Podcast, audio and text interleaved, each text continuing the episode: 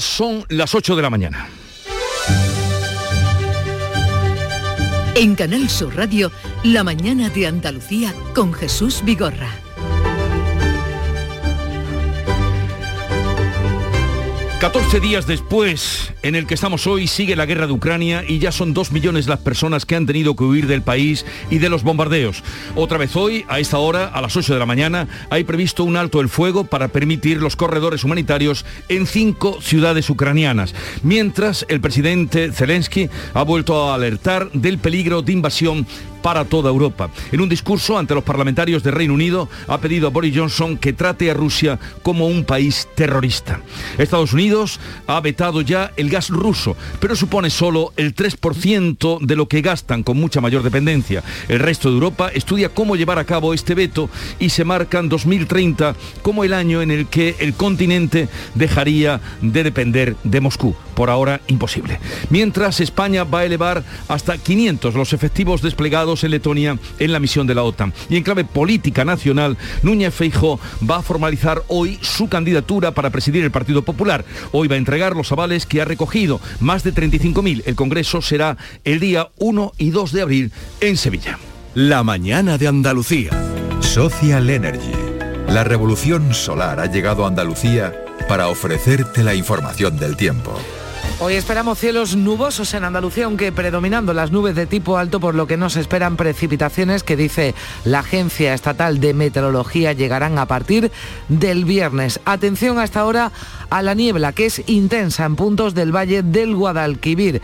El viento variable flojo, tendiendo a componente este y aumentando más intensos en el litoral mediterráneo, sopla además levante en el estrecho, donde a partir de las 6 de la tarde se activa el aviso amarillo por fenómenos costeros bajan algo las temperaturas mínimas y suben las máximas. Con Social Energy, di no a la subida de la luz y ahorra hasta un 70% en tu factura con nuestras soluciones fotovoltaicas. Aprovecha las subvenciones de Andalucía y pide cita al 955 44 11 11 o en socialenergy.es. Solo primeras marcas y hasta 25 años de garantía. La revolución solar es Social Energy. Y vamos a conocer hasta ahora, como siempre, el estado de las carreteras en Andalucía. Desde la DGT nos informa Alfonso Martínez. Buenos días. Buenos días. Hasta ahora en la red de carreteras de Andalucía tengan precaución en Cádiz. Hay tráfico lento en la 48 en Chiclana de la Frontera, dirección a la CA 33. También en esta vía, en sentido Cádiz, hay circulación intensa en San Fernando. En Córdoba, complicaciones en la 4 en el Arcángel en ambos sentidos y tengan especial precaución en Málaga. Hay circulación lenta en la 7 en Benagalbón y la Cala del Moral al igual que en Fongirola, en todos estos tramos en dirección Cádiz. También tráfico lento en la 357 en Campanillas eh, y en el entorno de Doña Ana en ambos tramos en sentido creciente del kilometraje y especial precaución en eh, la provincia de Sevilla en la A49 entre Camas y Bormujos en dirección a la capital hispalense también en la 8057 y A8058 en San Juan de Arnalfarache en la A3 376 a su paso por dos hermanas y en la Nacional 630 en el puente del Centenario. En la ronda S30 hay tráfico intenso en varios tramos, especial cuidado en el puente del Centenario en ambos sentidos y en nudo gota de leche en dirección a la 92.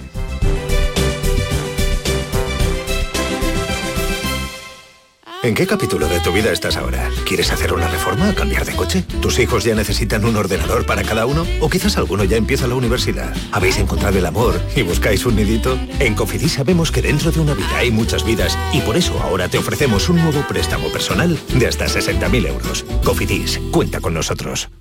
17 millones de euros. 17 millones de euros. Tu hija lleva 6 horas taladrándote con la misma canción de reggaetón. Pero calma, visualiza 17 millones de euros. Extra Día del Padre de la ONCE. El 19 de marzo, 17 millones de euros. Extra Día del Padre de la ONCE. Compensa y mucho. A todos los que jugáis a la ONCE, bien jugado. Juega responsablemente y solo si eres mayor de edad. En cofidis.es puedes solicitar cómodamente hasta 60.000 euros, 100% online y sin cambiar de banco. Cofidis, cuenta con nosotros. La mañana de Andalucía con Jesús Bigorra. Noticias. A esta hora hay previsto otro alto el fuego en Ucrania para permitir corredores humanitarios en cinco ciudades. Se cumplen ya 14 días de guerra en los que dos millones de personas han salido del país huyendo de los bombardeos rusos. Carmen Rodríguez Garzón. Este martes se han permitido esos corredores humanitarios en dos ciudades, en Sumi al norte, donde han salido 5.000 civiles en autobuses y trenes, y en Irpin, cerca de la capital, pero ha fallado el de Mariupol y otras urbes donde los bombardeos no han cesado. El presidente ucraniano Zelensky ha vuelto a alertar del peligro de invasión para toda Europa en un discurso por videoconferencia ante los parlamentarios del Reino Unido. Ha pedido a Boris Johnson que trate a Rusia como un país terrorista y repetía su llamamiento para crear una zona de exclusión aérea. No nos rendiremos y no perderemos. Lucharemos hasta el final por mar y por aire. Lucharemos en los bosques, en los campos, en las costas, en las calles. Seguiremos luchando por nuestra tierra, sea cual sea el coste. Además, el presidente ucraniano agradecía la pasada noche a Joe Biden su veto a las importaciones de petróleo y gas rusos. Pero claro, resulta que estas compras suponen solo apenas un 3% del suministro total a Estados Unidos. La medida abre la senda a otros países. Sí, Biden dice no querer subvencionar a Rusia su guerra en Ucrania y ayudar a sus socios como los europeos cuya dependencia es mucho mayor a vetar gradualmente los hidrocarburos procedentes de Rusia. Estados Unidos produce mucho más petróleo internamente que toda Europa, todos los países europeos juntos. De hecho, somos un exportador neto de energía. Entonces podemos dar este paso cuando otros no pueden pero estamos trabajando en estrecha colaboración con Europa y nuestros socios para desarrollar una estrategia a largo plazo para reducir también su dependencia de la energía rusa.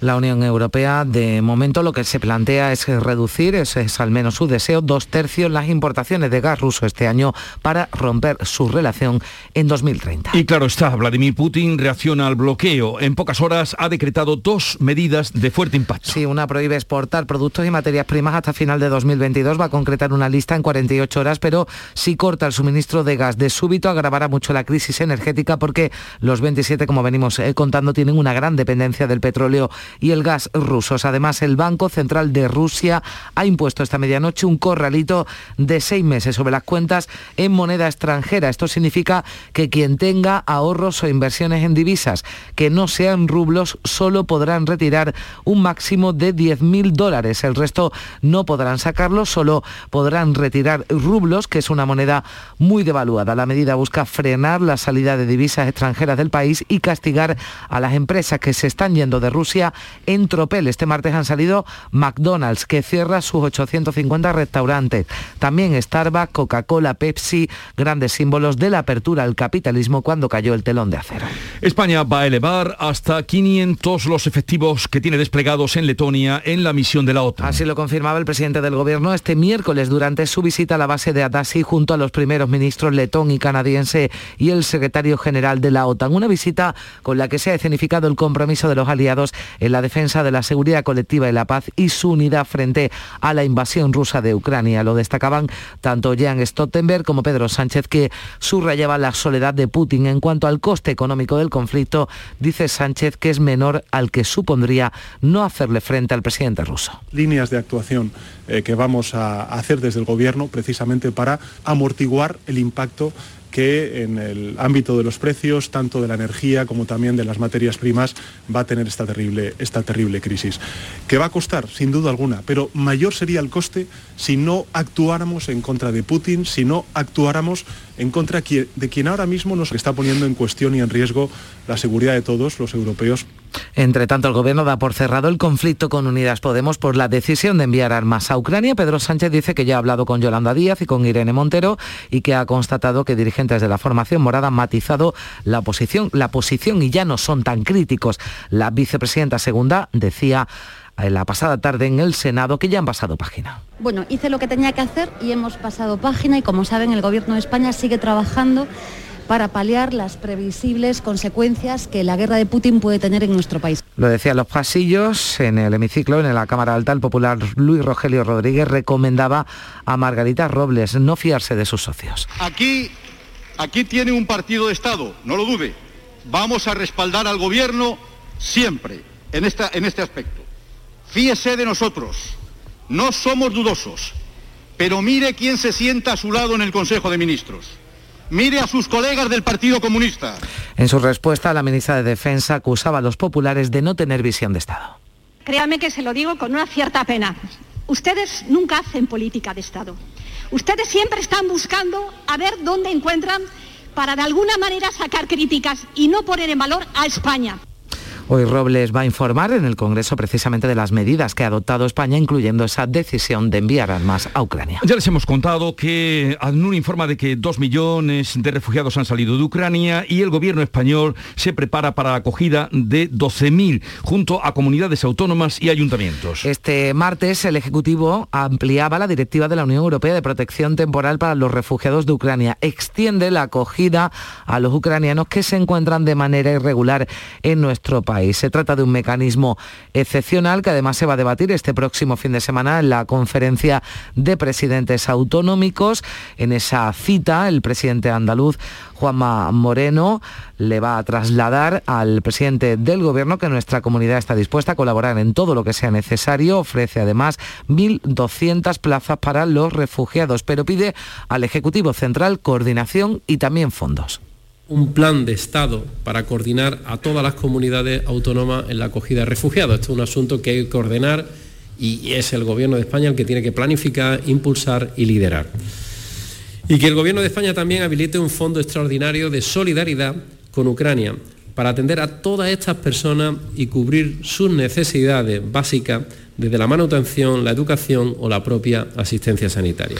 Y este mediodía Comisiones Obreras y UGT han convocado concentraciones de trabajo de cinco minutos en todos, concentraciones de silencio de cinco minutos en todos los centros de trabajo del país contra la guerra de Ucrania. Y la solidaridad ciudadana que surge aquí y allá. A esta hora sale una caravana de vehículos desde el puerto de Santa María, en Cádiz, a la frontera entre Ucrania y Polonia con ayuda humanitaria. Salud, votaron.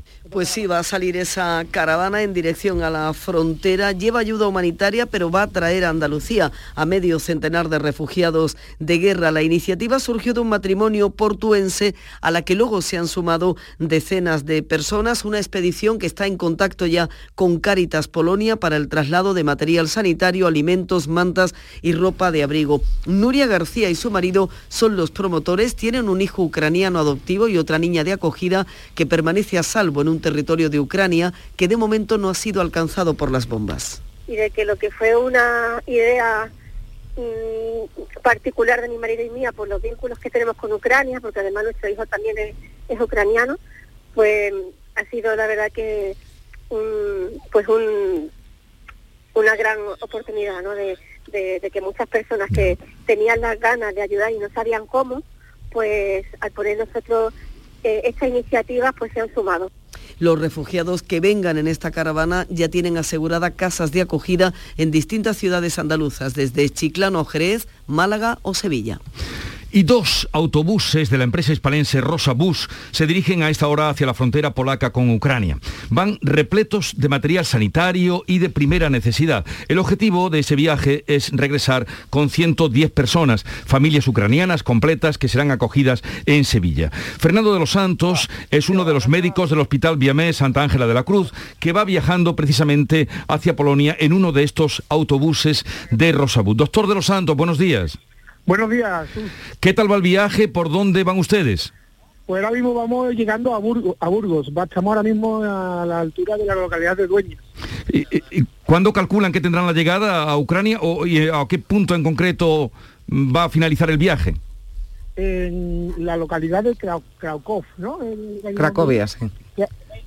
No, Cracovec, Cracovec. Que, va, que está en Polonia, en la frontera con Ucrania. Exacto, nororiental de, de, Polonia con Ucrania. Bueno, eh, ¿cuál es su misión? La misión nuestra de los cuatro sanitarios que vamos es, digamos, la asistencia sanitaria a estos niños y a madres de los, de los niños y familiares que vienen durante el traslado a, Sevilla. Y mm, a usted, doctor, y quienes le acompañan, porque van muy pocos para traer mucha gente desde allí, ¿qué le ha llevado, cómo se ha implicado eh, en esta misión? ¿Qué le ha llevado a ponerse en camino? Pues por el camino fue porque estando de guardia una noche, me llamó el jueves por la noche, el jueves viernes, me llamó mi cuñado, que es el dueño de la empresa Rosabus, y me propuso el, el plan ese y bueno, le, dije que sí porque aparte con la complicidad que tenemos los dos, era una, una- un acto solidario con estos niños y demás y no me podía negar a ello. ¿Y qué material es el que llevan para allá, doctor? Llevamos muchísimo material médico, sanitario, eh, llevamos mucha mucha comida, ropa y mucho com- eh, productos de, de higiene, de higiene personal también.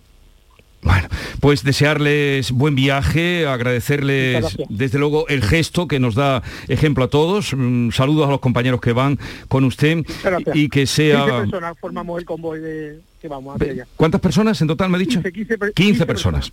Pues, autobuses, un microbús y un, auto- y un camión de carga. ¿y la llegada la tienen prevista a qué hora? La, allí a la zona de, de Ucrania, Sí. Pues creo que hoy, hoy es miércoles, jueves, yo creo que el jueves, viernes más o menos llegaremos allí.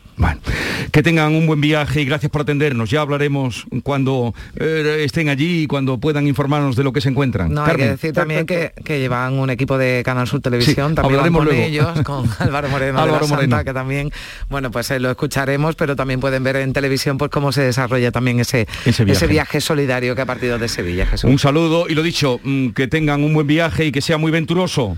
Muchas gracias, Jesús. Adiós. Adiós. Hasta luego. 8, 16 minutos de la mañana, ese viaje que va en camino, todo el detonante vino con el que emprendió el empresario de Málaga, Vicente Jiménez y Fergán, que fletó aquel autobús que llegó a Málaga y todavía sigue por allí, por eh, Polonia, en la frontera, tratando de rescatar a más refugiados. Bueno, dificultades también para el sector de la automoción por los efectos de la guerra en Ucrania sobre la cadena de suministros están dejando notar. En Jaén, en la factoría de Baleo, mm, dirección y sindicatos acaban de acordar un ERTE para la plantilla, un ERTE que va a dejar a mucha gente sin trabajo. Alfonso Miranda. La regulación laboral afectará como máximo a 20 jornadas de toda la plantilla y va a estar vigente hasta el 31 de mayo. Los trabajadores van a cobrar hasta el 85% de su nómina y un mínimo que no será menor al 60%. La medida está justificada por la falta de componentes que se colocan en la mitad de los coches que salen al mercado. Juan Pérez es el portavoz de la UGT.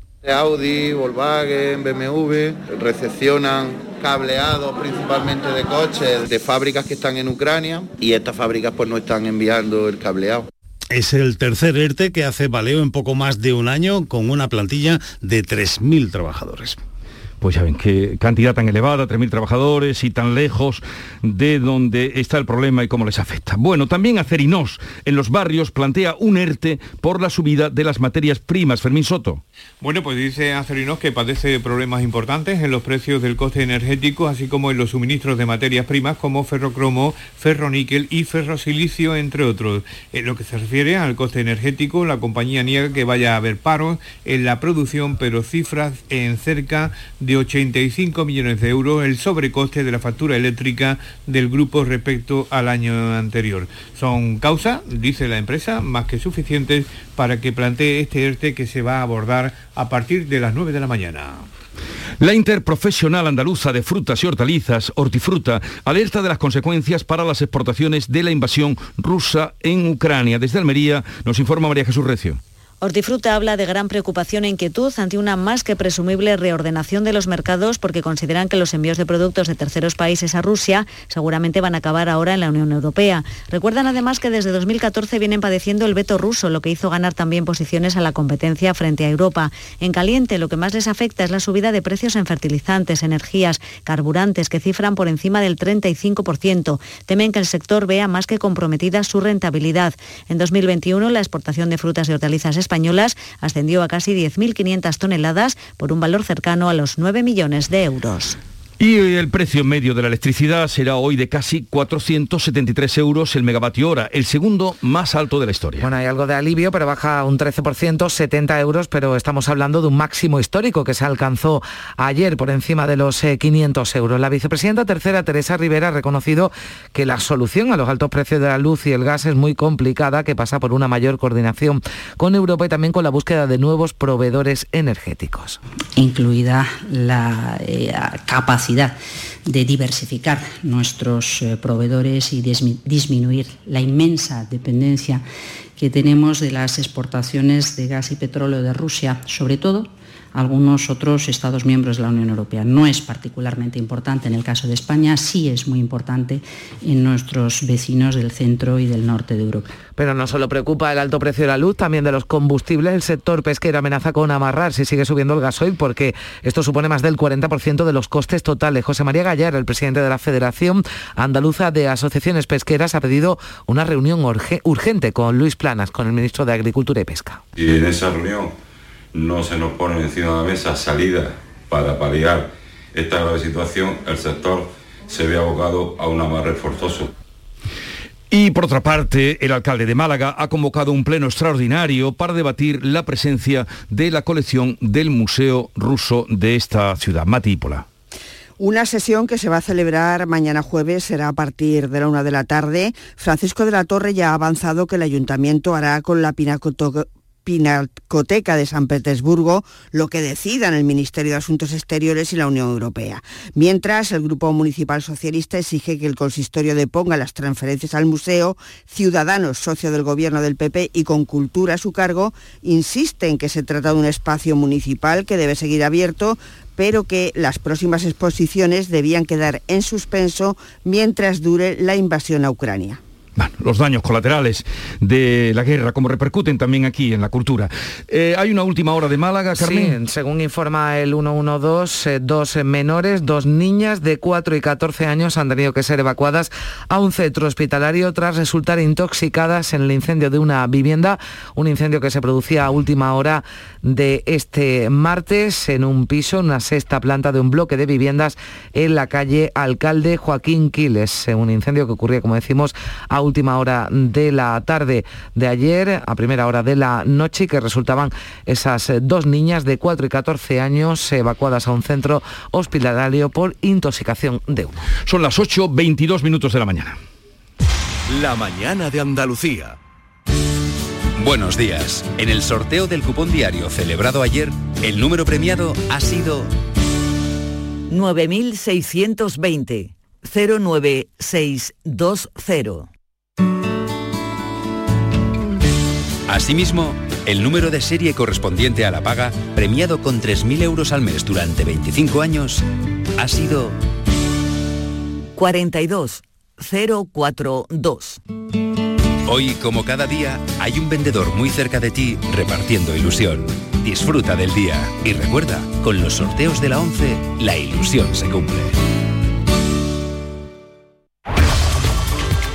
La mañana de Andalucía con Jesús Bigorra. Noticias. Ecos del Día Internacional de la Mujer, este pasado 8 de marzo, el gobierno andaluz ha aprobado el Plan Estratégico para la Igualdad que estará vigente hasta 2028. Es un plan al que se suman todas las consejerías, los ayuntamientos y las universidades públicas. El presidente de la Junta ha asegurado que es un paso más para reducir los techos de cristal y la brecha de género. Va a servir para acercarse al objetivo de la igualdad plena y efectiva y el fin de cualquier discriminación. Porque, decía Juanma Moreno, sin las mujeres Andalucía no tiene futuro. Sin la aportación de la mujer, Andalucía no sería lo que es hoy, eso es algo que es evidente. Pero todavía existe desigualdades y en algunos campos desigualdades que son sangrantes. Y estamos en la obligación de romper todos esos límites, todos esos obstáculos, todos esos techos de cristal que aún tristemente existen en Andalucía. También el Consejo de Ministros aprobaba este martes el que ha calificado como el plan de igualdad más ambicioso de la historia de España, si lo decía la ministra Irene Montero que es un plan que demuestra la unidad feminista de este Gobierno y que para este Gobierno las políticas feministas son una cuestión de Estado.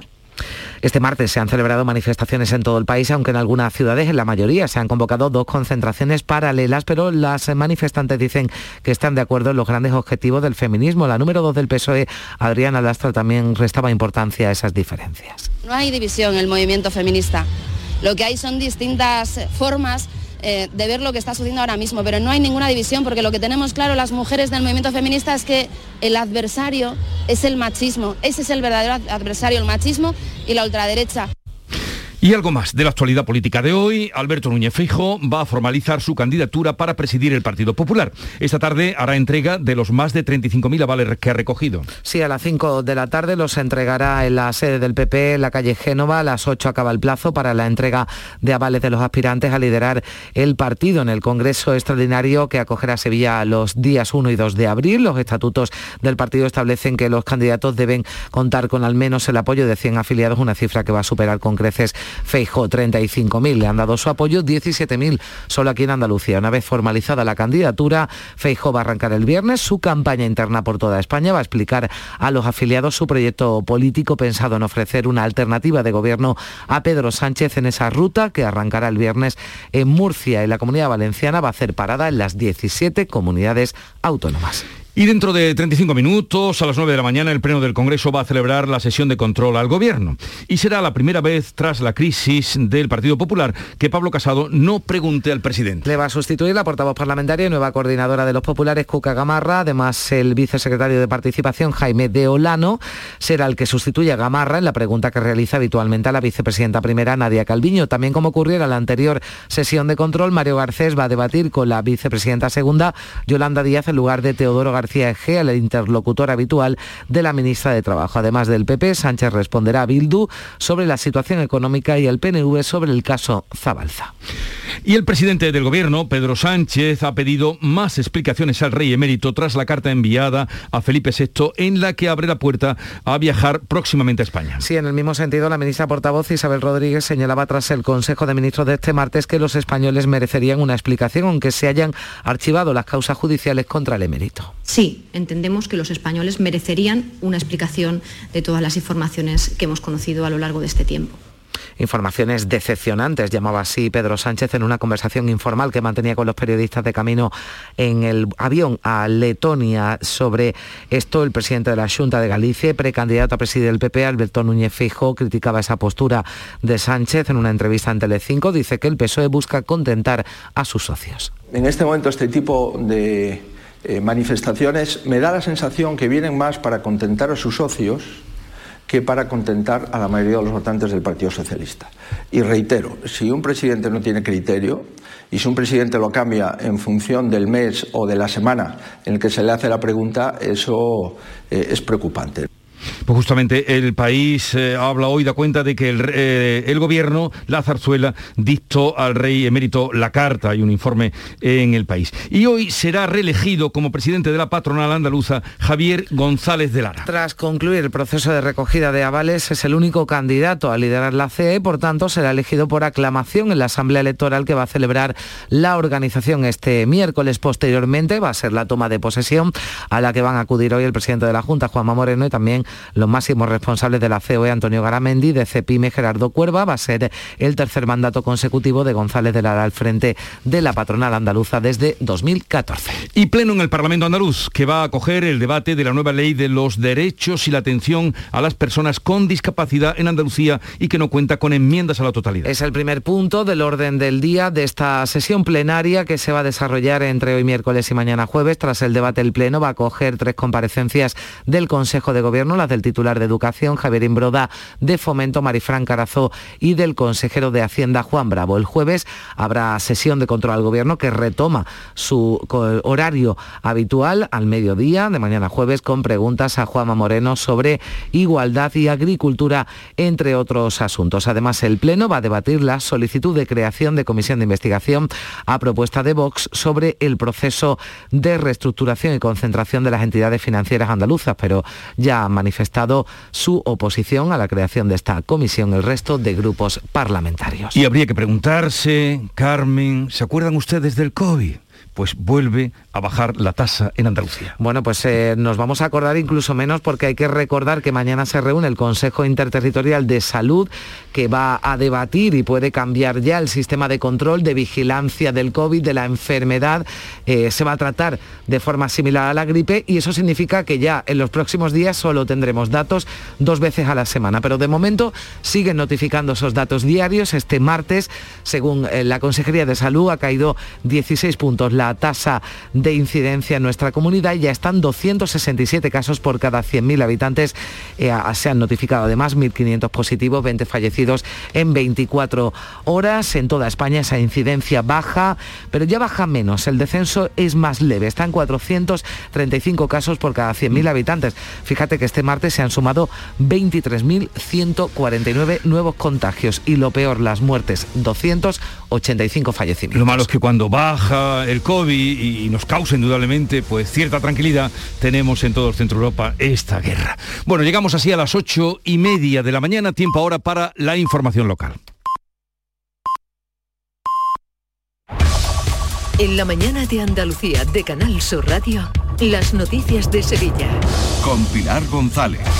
Hola, buenos días. La niebla dificulta hasta ahora la circulación en el puente del Centenario. El carril reversible está cortado y hay 6 kilómetros de retención en la subida hacia Huelva y 3 en sentido Cádiz. Hay retenciones también en la entrada a la capital de 6 kilómetros por la A49, uno por el patrocinio, dos por la autovía de Utrera y uno por la de Coria y la de Mairena. En el interior de la ciudad el tráfico es intenso en la entrada por el Alamillo, Avenida Juan Pablo II, Carretera de Carmona, Avenida de Montesierra, Avenida de la Palmera y también en la Ronda Urbana Norte en ambos sentidos. Hoy tenemos además de esa niebla, cielo con intervalos de nubes, viento del sureste en el entorno de la Sierra Sur y variable flojo en el resto. La máxima prevista es de 22 grados en Morón y 23 en Écija, Lebrija y Sevilla. A esta hora tenemos 9 grados en la capital.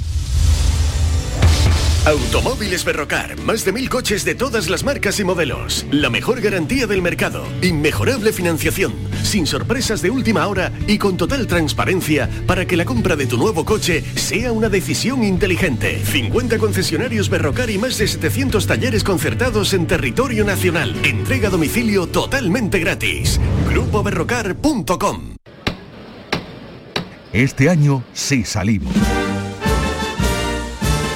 Cada noche, a las 10, Canal Sur Radio te acerca a la Semana Santa.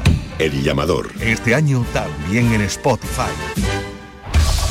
Comienzan a las 10 de la mañana las obras para la ampliación del tranvía y llevarlo hasta Santa Justa. Y esto afecta en principio y en esta primera fase del trabajo a dos arterias importantes de la ciudad, la avenida San Francisco Javier y Ramón y Cajal. Hay cortes de tráfico y desvíos y cambios en 15 líneas de Tusán. Está cerrado totalmente a la circulación la avenida de San Francisco Javier y Ramón y Cajal desde Avión Cuatro Vientos. Hay cambios y desvíos para evitar ese cruce y eso afecta también a Eduardo Dato, a Boaira y a Ciudad Jardín. Hay itinerarios alternativos que unen los dos extremos de San Francisco Javier por la Boaira y Avenida Ciudad Jardín. El director de movilidad, José Lorenzo, pide estar muy atento a toda la señalización, paciencia para encontrar el itinerario adecuado hasta que éste se convierta en la nueva rutina y entiende que los primeros días van a ser problemáticos. Con todo el inicio de las obras los primeros días siempre mm, son un poco caóticos para todos porque estamos acostumbrados a hacer eh, pues nuestra vida ordinaria y a coger nuestra ruta para ir al trabajo, a dejar o recoger los niños o hacer cualquier gestión y claro, pues nos, la van a cambiar, ¿no? O mejor dicho, os la vamos a cambiar. Las obras van a durar más de un año. Han pasado su primera noche en Sevilla los primeros refugiados ucranianos que han llegado hasta aquí.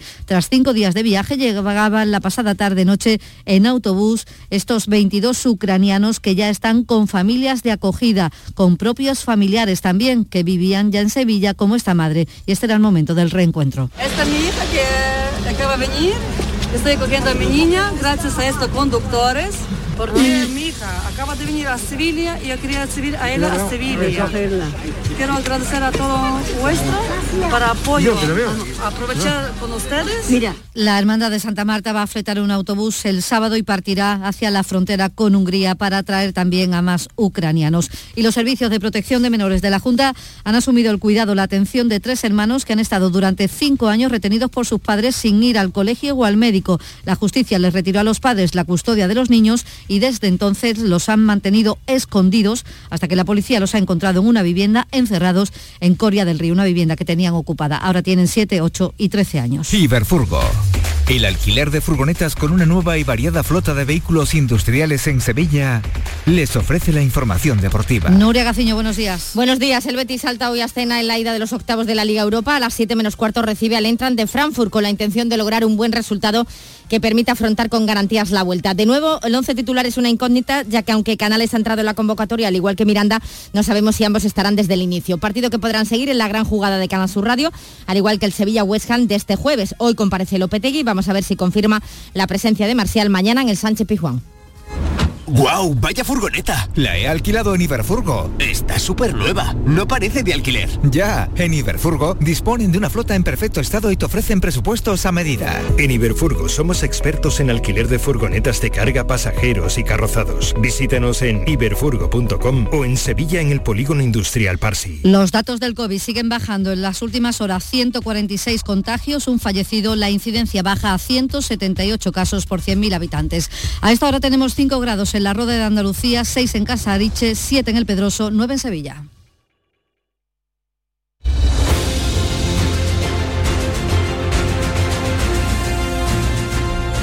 ...8.35 minutos de la mañana... ...sintonizan Canal Sur Radio... ...esto es La Mañana de Andalucía... ...y en un momento... eh, analizaremos de todo lo que venimos hablando... ...con Rosana Saez, África Mateo... ...y si es que llega... ...o sale del atasco... ...Alberto García Reyes. En Vitaldent, este mes, 15% de descuento en tu tratamiento dental. Porque sabemos que tu sonrisa no tiene precio. ¿Cuál? ¿Mi sonrisa? ¿Será la mía? Oye, ¿y la mía? Claro, la vuestra y la de todos. Hacer sonreír a los demás no cuesta tanto. Pide cita en el 900-101-001 y ven a Vitaldent. Buenos días. En los tres sorteos del triplex de la 11 de ayer, los números premiados han sido 784, 784, 251, 251 y 246, 246. No olvides que comprando Lotería de la 11 colaboras con una gran labor social. Pídele el triplex de la 11 a tu vendedor, también en puntos de venta autorizados o en juegos11.es. En la 11 nos mueve tu ilusión. Que tengas un gran día. En Canal Sur Radio, por tu salud, responde siempre a tus dudas. Hoy en el programa uno de los problemas de salud más frecuentes en la consulta, el dolor de cabeza, las migrañas, cefaleas. Hay nuevas estrategias y medicamentos para abordarlas y contaremos con la colaboración de la Sociedad Española de Neurología y con la presencia en directo de la doctora González Zoria. Envíanos tus consultas desde ya en una nota de voz al 616-135-135. 616-135-135. Por tu salud. De lunes a viernes, desde las 6 de la tarde, con Enrique Jesús Moreno. Súmate a Canal Sur Radio, la radio de Andalucía.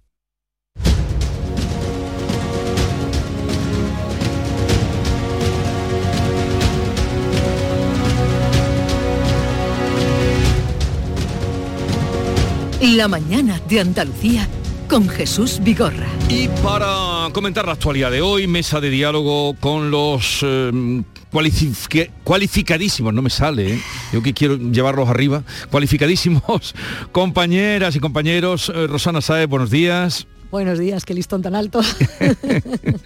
Presidenta de la Asociación de la Prensa de Jerez, ¿qué tal por ahí? Muy bien, por aquí. Bueno, tú sabes, escuchando las noticias, pues así vamos. Un poco, Sí. en- se nos encoge Sí, el alma. Amaneces es duro, es duro acostarse y duro amanecer. Sí. Eh, no sé si has coincidido alguna vez, Rosana, con África. Sí. Habéis coincidido ya. con África y Alberto varias veces Vale. y me encanta. Ellos son la pareja de los miércoles. África Mateo, delegada de Ideal en el Ejido. Buenos días, África.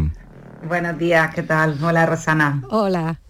Y Alberto García Reyes, que eh, ha salido, ha salido ya del atasco, del atasco del puente del Centenario, atasco monumental hoy porque ha entrado en vigor unas obras, han em- comenzado unas obras que han cortado importantes vías de comunicación de Sevilla, África, por eso lo digo. Eh, ya sé que por allí no afectan a Almería, pero sí que están haciendo un estropicio enorme hoy en esta ciudad, en Sevilla. Pero me siento muy vinculada a la hora del puente, del querido puente del centenario de Alberto, porque siempre hemos dicho que, él tiene que reclamar esa infraestructura y, nosotros aquí en Almería las múltiples infraestructuras que necesitamos porque seguimos aislados. Y en esto nos solidarizamos Alberto y yo. Pues también que lo sepan quienes tengan que mm, coger ese, eh, ese puente que está, ahora nos dará cuentas de, la situación que Alberto, pero ya lo ha pasado y enseguida estará con nosotros. Bueno, hablaba Rosana de, la tristeza al terminar el día y eh, también al comenzar cada mañana con esta situación de la guerra en Ucrania que no remite y estamos ya en el día 14. Me gustaría em, afrontarlo hoy desde el punto de vista de la solidaridad de los ciudadanos, que nos está asombrando, ¿no os parece? Impresionante, Jesús, vamos, eso es lo que dices, eso es lo que te da un poquito de, mm, cuando estás con esa tristeza, esa dureza, esas imágenes que nos llegan a todos que son terroríficas, pero cuando ves esa ola de solidaridad, hoy mismo estáis contando, ¿no? El convoy que sale, que además va un equipo vuestro, por lo que he escuchado de Canal Sur, a que lo podamos ver bueno, pues es impresionante la ayuda que está saliendo de España, pero de gente de forma espontánea. Yo el otro día también escuchaba a dos trabajadores que tenían cuatro días libres y habían cogido sus coches y habían traído a unas familias, estos convoys que salen cargados hasta arriba de cosas eh, para niños, porque estamos escuchando y es muy doloroso, bueno, pues la situación en la que están, que estamos viendo ya de niños que no tienen comida, deshidratación, es tan extrema la situación que lo que nos da un poquito, como tú decías, eh, un poco de fuerzas es ver la ola de solidaridad tan, tan grande. Sí, eh, la solidaridad está fenomenal, pero eh, cuando empezamos ahora, que hay tantos reportajes sobre lo que lleva pasando en, Rusia todos estos años, sobre lo que lleva pasando en Ucrania también, creo que deberíamos de preguntarnos si no eh, nos hemos dejado un poco caer con todo esto y, como, se dice el refrán este, desde aquellos eh, vienen estos lodos, ¿no? Porque al final, lógico, y está fenomenal la respuesta eh, que todos tenemos, porque todos hemos hecho algún movimiento, o hemos ingresado dinero en una cuenta, o hemos pensado en traernos a alguien, o, estamos pendientes de cómo podemos ayudar, pero cómo nos hemos dejado caer tanto, tantísimos años, tanto los ciudadanos que hemos mirado para otro lado y ni siquiera nos hemos informado de lo que estaba pasando allí, como por sobre, todo los dirigentes y la Unión Europea. O sea, lo ve ahora y mira hacia atrás y cómo hemos permitido que todo esto pase y nos ha parecido bien, incluso lo hemos aplaudido y líderes que lo han estado aplaudiendo todo este tiempo ahora van a Polonia a quejarse y a mostrar una posición contraria, claro. Lo, dice, eh, a ver África, ¿lo está diciendo por Salvini? Pues por ejemplo, sí, sí, que ayer lo abuchearon y lo, ahora tenemos lógicamente. Tenemos el documento, pero vamos a darle la entrada y los buenos días a nuestro querido Alberto García Reyes. Buenos días, Alberto. Buenos días, ¿qué tal? Ya, ya les he advertido a las compañeras de... Sí, bueno, me encantaría hoy mandarle un abrazo a los autores del puente, la verdad. Pero no me queda Yo ya me he quejado, ¿eh, Alberto? Ya me he quejado por ti mientras que llegabas. Gracias, África. Es que, es que es una infamia, es realmente una infamia. Ya, he, comentado que quizá hoy se ve afectado porque han entrado los desvíos, los desvíos en, Sevilla, en vías principales, y claro, eh, ya me lo imaginaba, ya lo esperaba. ¿eh? Pero hecho también para la gente que tenga que utilizarlo, que sepa lo que se va a encontrar. No, no, atasco imperial de los que de los que de verdad hacen daño. Y, el problema es que cuando se atasca el puente, se atasca el resto de Sevilla, porque claro, todo el mundo busca vías alternativas cuando se encuentra con. Yo he hecho eso vamos. Intentar meterme por otro sitio porque. Y, pero claro, todo estaba atascado hasta arriba, en fin. benditos sean los señores que hicieron este puente bueno, los que lo hicieron a lo mejor lo hicieron bien, fue lo, que le encargaron. Bueno, eh, cuando digo, los, carriles. Cuando digo lo hicieron no me refiero solo a los, a los ingenieros, sino a los benditos políticos, aquellos que se, se, les ocurrió hacer un puente con un carril reversible y esas cosas que tan pioneras era aquel tiempo y tan tercermundistas mm, siempre. En cualquier caso, están advertidos ya también los oyentes que vayan o tengan que utilizar esa vía y ya les digo, cruzar Sevilla, para los que vengan de fuera, los que están metidos en ello, están padeciéndolo hoy y de qué manera, y los que tengan que entrar, que, están avisados. Eh, habíamos comenzado a hablar sobre la situación eh, grave que tenemos ahora mismo en Europa, en Europa, en el mundo y en nuestra sociedad, y estábamos hablando de, cómo la ciudadanía hasta en algún momento parece que se hubiera echado por delante, hubiera echado la pata por delante a la hora de, de, arremangarse y ponerse a hacer cosas. Esta mañana hablaba con dos autobuses que han salido de esta madrugada de Rosabús con uno de los médicos, sí. eh, para la idea de traérselos para acá cargado. Eh, ayer anoche llegaron a Huelva también, están llegando por todos lados, y eso mm, eh, en toda España. Sí, la verdad es que la gran noticia, yo creo, ¿no? De, de, de, todo lo que está ocurriendo, cómo la sociedad civil ha dado un paso al frente. En, en, algún caso incluso, incluso creo que ruborizando o, obligando a los políticos a ruborizarse, ¿no? Eh, por, por, por, la rapidez con la que está actuando la gente eh, y dejando muchas cosas atrás. ¿eh? En el caso de los españoles que lo están haciendo, de los andaluces, creo que es la región más lejana de Europa con la frontera entre Polonia y, y Ucrania, ¿no? No hay ningún sitio desde el que se pueda ir, que esté más lejos desde Europa, ¿no? Eh, y se están echando a las carreteras en coche de, tres días de viaje, eh, con furgonetas cargadas, eh, pidiendo vacaciones. bueno, sí. hay un caso de un frutero aquí en, en Sevilla que, que, que, que, ha cogido la furgoneta de la fruta y, y el hombre se ha puesto en camino. Y, y, o el, el, torero Sebastián Castella, ¿no? Por ejemplo, uh -huh. por decir gente, gente, tan variada, ¿no? Hay, sí, no, eh, hay de todo tipo. Y, y, son, creo que con lo que estás comentando, son, comentaban 3.000 kilómetros ida, 3.000 kilómetros volver, y ojo, al precio que también se comentaba, al que está la gasolina, al combustible, que esto es un acto de generosidad también, porque esto tiene un coste. Y es lo que decías, que muchos han, han agarrado sus coches, yo el otro día escuchaba un testimonio, tal cual salieron del trabajo con la ropa, o sea, es una velocidad la que ha reaccionado que en eso también tenemos que dar las gracias a, eh, eh, a, los medios de comunicación por la labor que están realizando tanto a los que están allí jugándose la vida, a los periodistas, como cada medio de comunicación, como puede, con su granito de arena, como nos están concienciando, sensibilizando. Yo ayer hablaba con una persona que me decía, es que hay imágenes que son demasiado duras, que no se debían de dar. Digo, bueno, es que nos tienen que abrir los ojos, es que por tenemos supuesto. que reflexionar. Y por eso la gente está reaccionando con esa, de esa forma, porque es trágico lo que estamos viendo, es una cosa tan trágica. Mm. Hay que contar las cosas como son. ¿eh? Ya está bien del sí. buenismo este de no se pueden dar ciertas imágenes, al contrario, hay que dar ciertas imágenes porque es necesario que todo el mundo tome conciencia de quién es quién en todo esto. ¿no? Y, y, también eh, eh, se puede reclamar ayuda gracias a esas imágenes y, es lo que está eh, ocurriendo. El papel ahí de los medios de comunicación es fundamental para no poner vendas a una realidad eh, abominable que protagoniza y de, la que es culpable exclusivamente Rusia. Antes de que llegaras, eh, aludía a África, um, decía ella que eh, estaban pasando cosas que no estábamos viendo o no queríamos ver. Eh, lo, de, lo de Mateo Salvini, el alcalde, eh, un alcalde de una población polaca, lo humilló ayer con la camiseta de Putin en su visita a los refugiados. No respect for you. Thank you, sir. You have a chance to condemn Putin right now. Yeah. Le pidieron, le decían, tienes una oportunidad para condenar a Putin.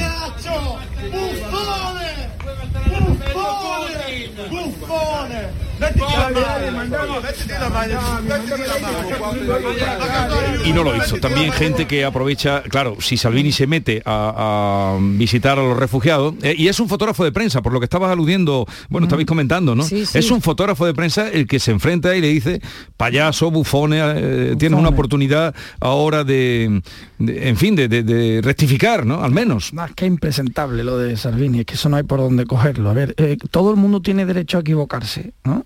El alcalde de Málaga, Antonio eh, sí. eh, de la Torre, eh, Paco de la Torre, ha, ha, ha, tenido un error, hizo un tuit que te, bueno, lo ha rectificado, fue, oye, vamos a posicionarnos bien, tú, tú pudiste apoyar a Putin o, o, creer que Putin era muy bueno hace cierto tiempo, todos tenemos derecho a equivocarnos, pero tú no puedes ir a la frontera de Polonia uh -huh. y cuando uh -huh. te preguntan claro. por Putin, no decir lo que hay que decir en estos momentos, ¿no? Eso no se puede hacer, entonces no se puede estar en misa y replicando, en los dos bandos a la vez no se puede estar. Eso es. Eh, mm, a, a, a, mí, a, mí, me parece absolutamente indecente tratar de estar en los dos bandos. Además, ya, pero una cosa es las declaraciones que hizo el alcalde de Málaga y otra cosa es el apoyo sí, férreo que ha mantenido el, el, y la alianza absoluta de Salvini Entiende, con, con entiéndeme, Putin. África, no solo lo, de- lo decía porque hay muchos más líderes y personalidades que en un momento determinado han considerado que Putin era. Hay por ahí circulando un vídeo de un Putin cantando y una, una serie de actores de Hollywood riéndole la gracia y que, que, que hombre más divertido, ¿no? Eh, Sí, y en el plano político, sobre todo, todos los amigos de, de nuestro querido partido Vox aquí en España. Sí, sí, bueno, y de- a y- y de- y Podemos, y de Podemos. viendo los vídeos de Pablo Iglesias que se están rescatando sin parar de esos Oh. apoyos. mm, que está haciendo lo mismo, ¿eh? estar en los dos bandos, Pablo Iglesias, ¿eh? porque ahí están los vídeos. Eh, Él, él- Por eso- él- él hablaba en Rusia Today, ¿eh? por cierto, vamos a, a- a decirlo todo. Es que claro, no se puede haber participado de una cosa y luego venir con la contraria. No, no nos tome usted por tonto. Aparte que Y yo por lo que que veo antes de ahora... que tú llegase, Alberto decía que donde hemos estado mirando en general todos estos años atrás, que ahora está muy bien la solidaridad, que esto eh, lo estaba yo comentando antes de que llegase al estudio, pero Mm. que todos estos años atrás, cuando han estado pasando eh, miles de cosas que de las que ahora nos echamos las manos a la cabeza cuando vemos reportajes, ¿dónde hemos estado todos y dónde Pues, han estado los África, dirigentes? yo voy a echar ahí también una lanza a favor de los medios de comunicación para que se den cuenta la importancia que tiene el periodismo internacional, que también es- tenemos a gente, a enviados, a corresponsales, a unos a muy bajos sueldos y el problema que tenemos es que para que nos llegue esa información el papel lo tienen que jugar también los medios de comunicación y esto nos vuelve a pasar como con el COVID, la necesidad de especialistas, Hmm. de personas, de invertir. Entonces hay que hacer una reflexión global y lo que estabais comentando de Pablo Iglesias, de Vox, es que yo creo que es el momento ahora mismo de la unidad, de la solidaridad y de dejar al lado las disputas, pero también de condenar enérgicamente, que lo condenen enérgicamente. Oye, y, y la brecha que se ha abierto, ahora que estabais hablando de Podemos, Pablo Iglesias está, pero no está, eh, está dentro, pero está fuera, está fuera. Eh, Está. ¿Creéis con el silencio ayer de Montero en la rueda de prensa cuando le preguntaron dos veces y, y se cayó y no contestó? Eh, luego Yolanda Díaz en los pasillos del Congreso diciendo, pues mm, hice lo que tenía que hacer, me parece que más o menos. ¿Creéis que ya se ha pasado página o la brecha entre los socios de gobierno sigue abierta? Llegará otra, pero esta se acabó. Bueno, ¿Tú la sí. das ya por cerrada? Sí. Yo, Yo no, yo sí, no porque la doy por Yolanda Díaz ahora mismo tiene mucho liderazgo y ha dicho que se ha terminado, entonces se termina. Ya, pero por detrás van Ione Belarra, van todos los socios eh, Frankenstein del, gobierno de España diciendo estas monsergas antimilitaristas de salón baratitas. Por cierto, eh, eh, lo más indecente de todo es escuchar a los de Bildu en contra de las armas. Esto es una cosa, la, la verdad Sí, es que es surrealista. surrealista total, ¿no? Oiga, mire usted, pues claro que, que estamos en contra de las armas, de las suyas las primeras. O sea, vamos a empezar por, por- por casa y luego nos vamos fuera. Eh, em, eh, todo esto es este pacifismo, este, este rollo Gandhi de salón que, que se están marcando eh, estos, estos señores proponiendo cuestiones abs- absolutamente absurdas acerca de que la escalada bélica, si nosotros entregamos las armas, o sea, y queriendo hacer como una especie de equilibrismo entre el bueno y el malo para no afear tampoco demasiado al malo. Y ni- Esto es todo patético y me parece que bien haría el gobierno de España en no cerrar nunca esta brecha. Mira- en, en dejar muy claro que eh, el Partido Socialista y el Gobierno y Pedro Sánchez están en el sitio correcto y no van a de- no van a flaquear en ningún momento frente a las pamplinas de los antimilitaristas, ya digo, de salón. Yo, Bueno, por mi parte, un, un segundín África que no, por opinar Mm. solo de cuando ha preguntado la pregunta de la crisis, si se está cerrada. Por mi parte, yo creo que no está cerrada. Ayer también Pablo Iglesias le dejó muy clarito, pero que yo creo que Pablo Iglesias ya no pinta nada tampoco a Yolanda Díez, que era el que la había puesto ahí, pero en- lo voy a hilar con otra cosa con el que yo creo que Pedro Sánchez también intenta hacer un guiño a sus socios, porque hay una crisis abierta y, y esto vamos a ver cómo termina con, simplemente con la carta del rey, cuando Pedro Sánchez insiste y una otra vez que le pide explicaciones al Claro. rey, está haciendo un guiño clarísimamente a sus socios, Por porque qué explicaciones le va a dar si esto ya está archivado por la Fiscalía. O sea que hay una serie de guiños, que hay una preocupación dentro del gobierno porque sabe que tiene unos socios que ahora mismo son muy complicados por el momento en el que estamos. O sea que es que estos socios de gobierno, lo que estamos hablando, Pablo Iglesias le está diciendo a Yolanda Díez que la puso ahí y a la vez hemos visto pues el apoyo de Pablo Iglesias a Putin. O sea que es una situación muy muy complicada la que tiene ahora mismo el gobierno. Pero Bueno, es una complica es una situación, lo último, ¿eh? lo último, lo último y termino. es una eh, situación de emergencia absoluta si nos vamos a la situación económica en la que están las familias españolas ahora mismo. Pero ya no mezcles ya, mm, No mezclo, Rosana, no no mezclo, ya más no cosas. Digo que no, pero que no. todo bailado. No, es, que, es pero- que hilas y todo va Sí, Con pero- respecto a Pablo Pero al Iglesias, hilo de lo que dice Rosana de la carta que, de la famosa carta del rey y tal, es que yo creo que ahí eh, Pedro Sánchez no es que esté contentando a sus socios de gobierno, es que está alzando la voz de lo que muchos españoles reclaman Sí. y es una explicación, porque al final no es que la fiscalía haya archivado porque no hay delito, la fiscalía ha archivado porque hay una persona que es inviolable, que es el rey emérito, al que no se le puede juzgar por No, cosas no. que ha hecho y que son delitos no, en es, España. eso no es así, África. Vamos a contar Yo las cosas como son. Yo no me la bien. Fiscalía, no, no, tú, a que la ver si me fiscalía no ha, entiendo. no ha archivado por ninguna inviolabilidad del rey, ¿eh? la, la fiscalía ha investigado. Si, si, la- por- si se aplicara la inviolabilidad no habría ni investigación. La fiscalía ha investigado y no ha encontrado nada para seguir el procedimiento contra el rey. Esto es lo que ha ocurrido, ¿vale? Porque el rey es inviolable en una serie de cuestiones y no en otras, ¿eh? y, y- y se ha investigado. Con lo cual, la realidad es que no se ha encontrado nada. Y cuando en la carta dice, cuando en la carta dice que lamenta su, eh, sus acontecimientos personales del pasado o algo así, no, no, no, Sí, no recuerdo la literalidad como. Acontecimientos pasados. acontecimientos pasados Que perso- lamenta. personales personales creo que la palabra la, la- la incluye Eh, entiendo entiendo claramente por lo menos yo entiendo que se está refiriendo a las cuestiones que tienen que ver con su intimidad no con su gestión pública sino con su intimidad. Y, con el asunto de Corina y de todas estas cosas que están ahí y que desde luego son eh, no son un ejemplo. Y, y- y- y bueno y está bien que el, que el rey eh, pida disculpas. Y da explicaciones todavía está eh, mucho mejor. Pero de ahí a que el presidente del gobierno eh, reclame que el rey haga una, una comparecencia para dar explicaciones sobre esos acontecimientos del pasado, me parece que hay un trecho bastante grande. Pues a mí me encantaría, y perdón Alberto, seguro que tú te has leído el decreto de la Fiscalía, igual que nos lo hemos leído eh, todos los periodistas, y constata exactamente y textualmente indicios de existencia de al menos tres delitos. Uno fiscal por la declaración del IRPF de 2012, Pero que no África, está prescrito, por eh, perdón, favor. termino Alberto, uno de cohecho impropio porque donó 65 Esto es. millones de dólares eh, del entonces rey de Arabia Saudí y otro de blanqueo de capitales por la transferencia que hizo de esos, de Pero- esos fondos a su examante Corina Larsen. Pero África no tienen confunda- todos los no españoles. no De uno en confundamos los términos. La Fiscalía constata una serie de indicios por los que investiga y finalmente considera que no hay nada. Eso es no, lo no, que ha no, no ocurrido. considera que no hay nada, en el informe Ah, ¿no? considera que no hay nada, dice que Ah, entonces, hay ¿por qué lo cosas que existen y que han prescrito y hay otras que por la inviolabilidad de la figura del rey no pueden ir más allá, no dice que los archive porque no hayan existido. ¿El dinero dónde está, Alberto? ¿Está Dice- está el dinero? Dice que no encuentra absolutamente nada por lo ¿Las que seguir transferencias investigando. están o no están? La O sea, los vamos a ver. 65 millones Vamos a ver, existen o no, por eso debe de explicarlo. Si eh, hay una controversia entre nosotros África, dos, nada más que por esto... África, los que- hechos pueden ser los que sean, pero si no son delitos, no- ¿qué, qué- qué- qué- tenemos que seguir haciendo nosotros? Tú puedes haber... o sea, Si en vez de la- hacerlo el rey lo hubiera hecho, tú las sería transferen- delito, Las Alberto. transferencias están, es una, es una, es un, es un Una argumento realidad. muy torticero. Es decir, claro, No. hay, hay- están, es- estar están muchas cosas, pero claro, hechos hay todos los que tú quieras, pero son delitos, la fiscalía dice que no. Fin de la conversación. O sea, para mí hay fin, no hay delito, fuera. Ya Sí, está. es que Luego los hechos te pueden parecer mejor o peor, morales, inmorales, bonitos o feos, pero delito no hay. No, pero es que no, es una- no es un debate sobre inmoralidad o moralidad, es un debate sobre eh, un- unos hechos que son penales y que no son penales por la figura que es, pero que si lo hubiésemos cometido tú o yo, serían penales y estaríamos juzgados a día de hoy.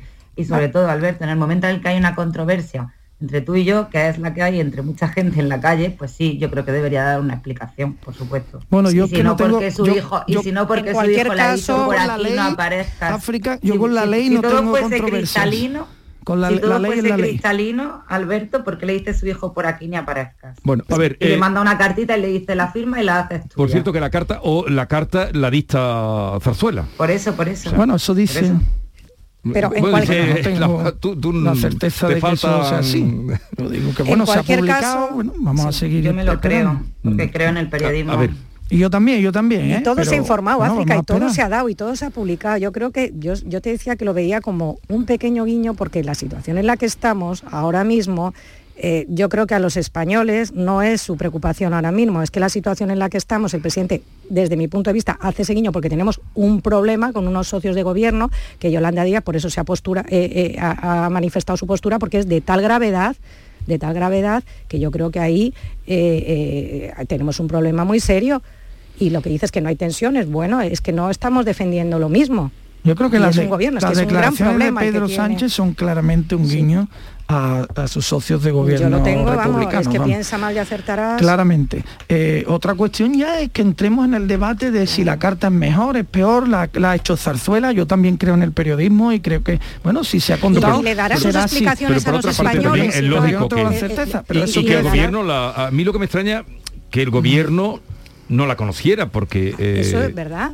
Que no conociera la carta del gobierno, si es que no la conoce. Según dicen, es que, es que todo es muy raro. Sí. Y yo pregunto, y yo pregunto, Alberto, ¿a ti te parece normal que un rey de España, un rey emérito, funcione con paraísos fiscales en vez de funcionar con el Banco Santander o con el BBV? He dicho un millón de veces ya que a mí no me gusta y hay cosas que no y que ejemplarizante no ha sido. Si Hay yo creo cosas que, que eso no me parecen españoles lo tienen muy ejemplarizantes, claro, eso que no es. Pero eso no es que no sea moral, es Pero que tú es crees que ahora, yo, Jesús me dice que, que me voy y que me voy, pero tú crees que a los españoles que estamos leyendo yo en los periódicos que la media de la factura de la luz va a ser 170. No, pero si yo estoy contigo, Rosana. Sí, no, por eso en- te digo, en, cuesti- en preguntar, 170 lo decía, euros. lo decía, eso es una cosa que cuesta. Cuando vengan las facturas, Mira, Mucha ayer Ignacio, que Mor- hará. eh, Ignacio No, Jorge Morales, que le traes mucho a tu programa, Sí. decía, es que la medianoche, decía, de la factura va a pasar de 800 euros al año de media Sí. a no, 3.000. que tenemos un poquito más de tiempo. No os preocupéis, Alberto, África y Rosana. Seguimos.